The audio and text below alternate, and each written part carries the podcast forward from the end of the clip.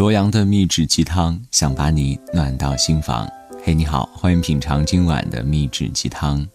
首先，在节目之前问大家一个问题：提到北上广，你内心当中的印象是什么？首先来回答我这个问题。当我分享完今天的鸡汤之后呢，你可以再次来回答我一次。此刻对于北上广，你的内心感受又是如何的？今天这篇文章的掌勺大厨叫做孟婆，文章名字叫《离开北京三年后，我后悔了》。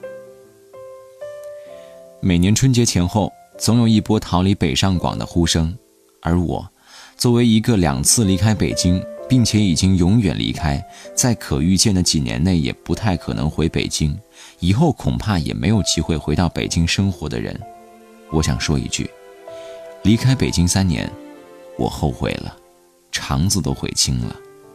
二零一一年到二零一二年，我在腾讯工作，税后收入过万，工作内容是我极其喜欢也是很擅长的内容编辑，领导非常照顾我，也结识了很多优秀的朋友，可以说。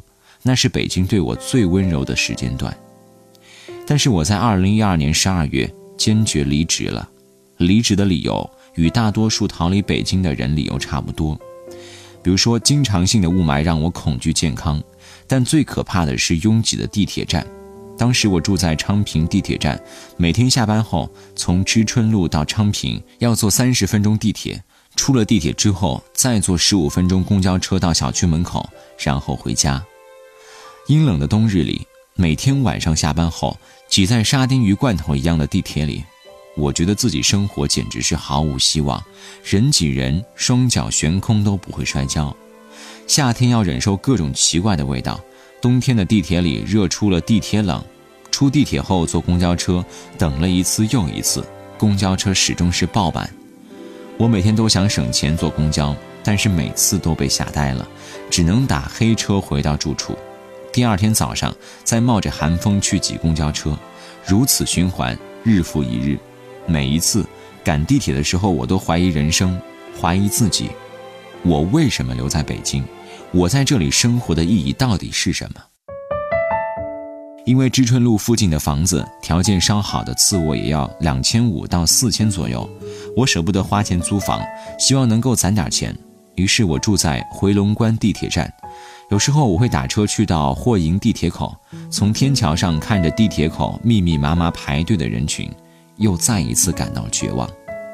而我租住的房子是一个三室一厅的次卧，另外两间房子是两对情侣。如果下班回家早，我得排队洗澡；早晨上班时又得排队刷牙洗脸。在不足三平方米的卫生间里，我常常问自己：难道这就是所谓的高质量生活吗？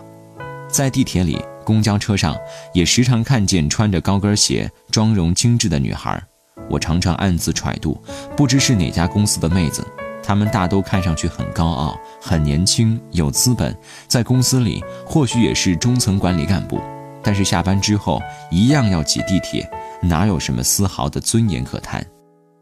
我总是问自己：赚钱是为了什么？难道不是为了享受生活，为了和自己喜欢的人在一起吗？那我这样算享受生活吗？假如说明天地球爆炸了，我甚至不能陪伴我的孩子，这难道就是我想要的吗？于是，无论领导怎么劝我、挽留我，我还是决定辞职。当时，我的领导苦口婆心地说：“你再工作两三年，熬一熬就能买房子，到时候有了北京的房子，再把孩子接过来，生活就会好多了。”而我，满脑子只有一个念头。no，这样的生活再坚持三年，我会崩溃的。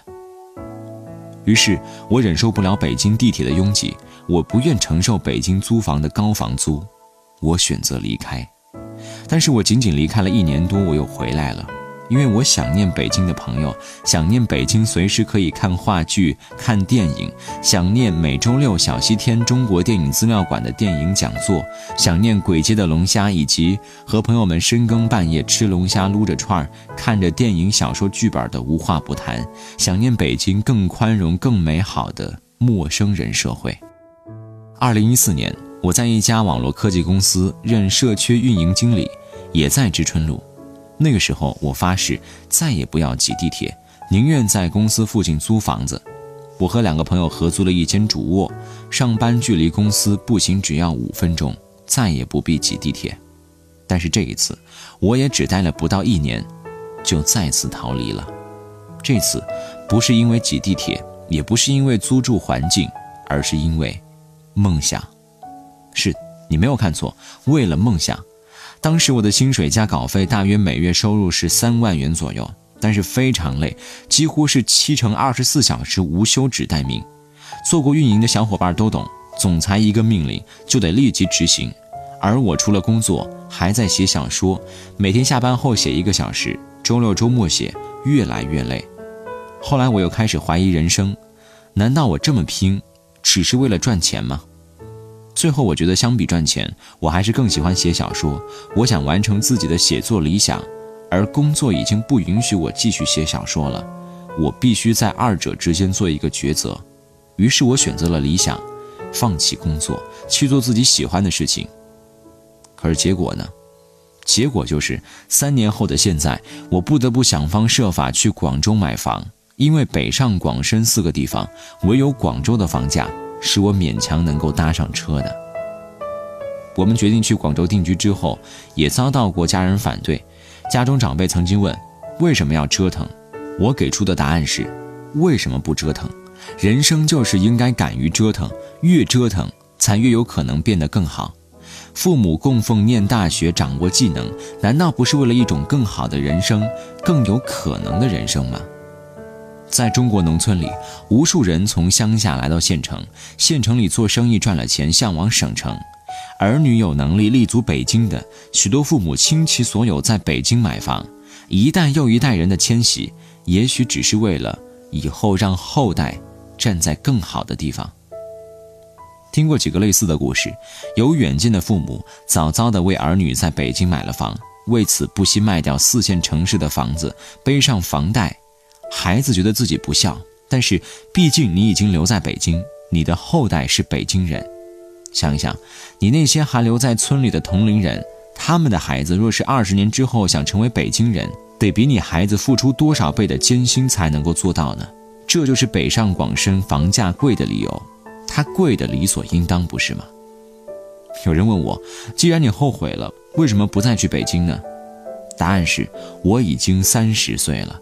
拖家带口，我再也没有勇气，也没有时间供我去挥霍。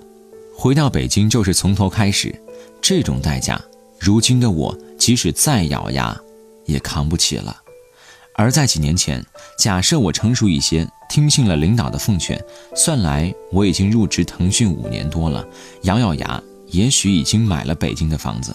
而且讲真的，除了房价高，我并未觉得北京的衣食住行比其他城市高太多。这就是为什么我认为北京房价仍然会继续上涨的原因，因为永远会有年轻人去北京贡献年轻的生产价值，而我想对那些仍然留在北京的年轻人说一句：如果有机会，咬咬牙，拼了吧！你说清华北大毕业也买不起北京的房子，那为什么留在北京呢？我觉得这句话或许可以回答你。清华北大毕业了，凭什么一定就能买得起房子？学历可以折算成价值吗？如果你认为能，那么你有足够能力，你一定能在北京立足。如果你觉得学历不能折价，那么就不要抱怨买不起。而且，很有可能清华北大毕业的能力也未必超过985毕业生。前几天，公司负责孵化器项目的姑娘告诉我，招聘了一个211的男生，上班几天后辞职了。他说自己不愿意加班。我们来这世上一趟，当然不是为了花毕生积蓄买一套房子。但是如果你觉得为了房子买单一辈子不划算的话，那么也许你可以想一想，你来这人间一趟，难道就是被高房价恐吓而放弃了这个城市里的梦想和激情吗？梦想并没有多了不起，真的，我知道，激情也不能抵御每天挤公交、挤地铁的痛苦。但是我只想说，你留在一个高房价并且有无数可能的城市，或者回到看似宽广但实际上处处狭隘的地方，哪一种才是你想要的人生呢？蛟龙就应该遨游大海，雄鹰就应该翱翔天际，孤独的野狼行走草原。都说好女孩上天堂，坏女孩走四方。你想走四方，还是守一方宁静的庄园？只有你自己知道。只是，年轻人千万不要被高房价所吓退，否则几年之后，你可能也会像我一样，追悔莫及。曾梦想仗剑走天涯，看一看世界的繁华。年少的心总有些轻狂，如今你四海为家，曾让你心疼的姑娘，如今已悄然无踪影。爱情总让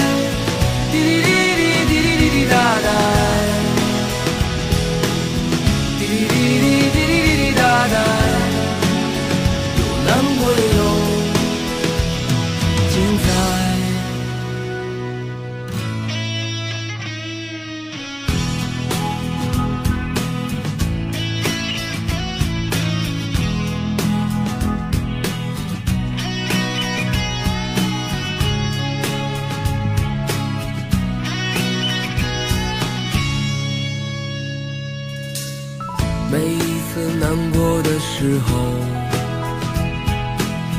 就独自看一看大海，总想起身边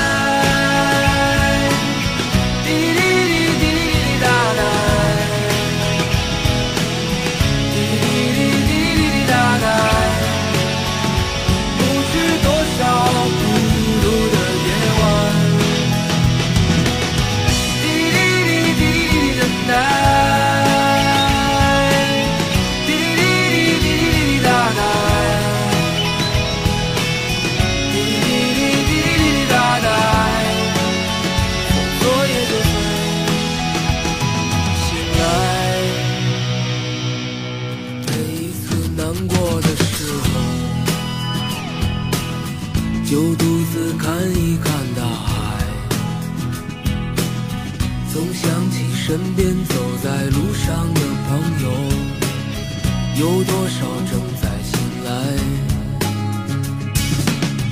让我们干了这杯酒，好男儿胸怀像大海，经历了人生百态世间的冷暖，这笑容温暖纯真。每一次难过的时候，就独自看一看大海，总想起身边走在路上的朋友，有多少正在醒来？让我们干了这杯酒，好男儿胸怀像经历了人生百态世间的冷暖，这笑容温暖纯真。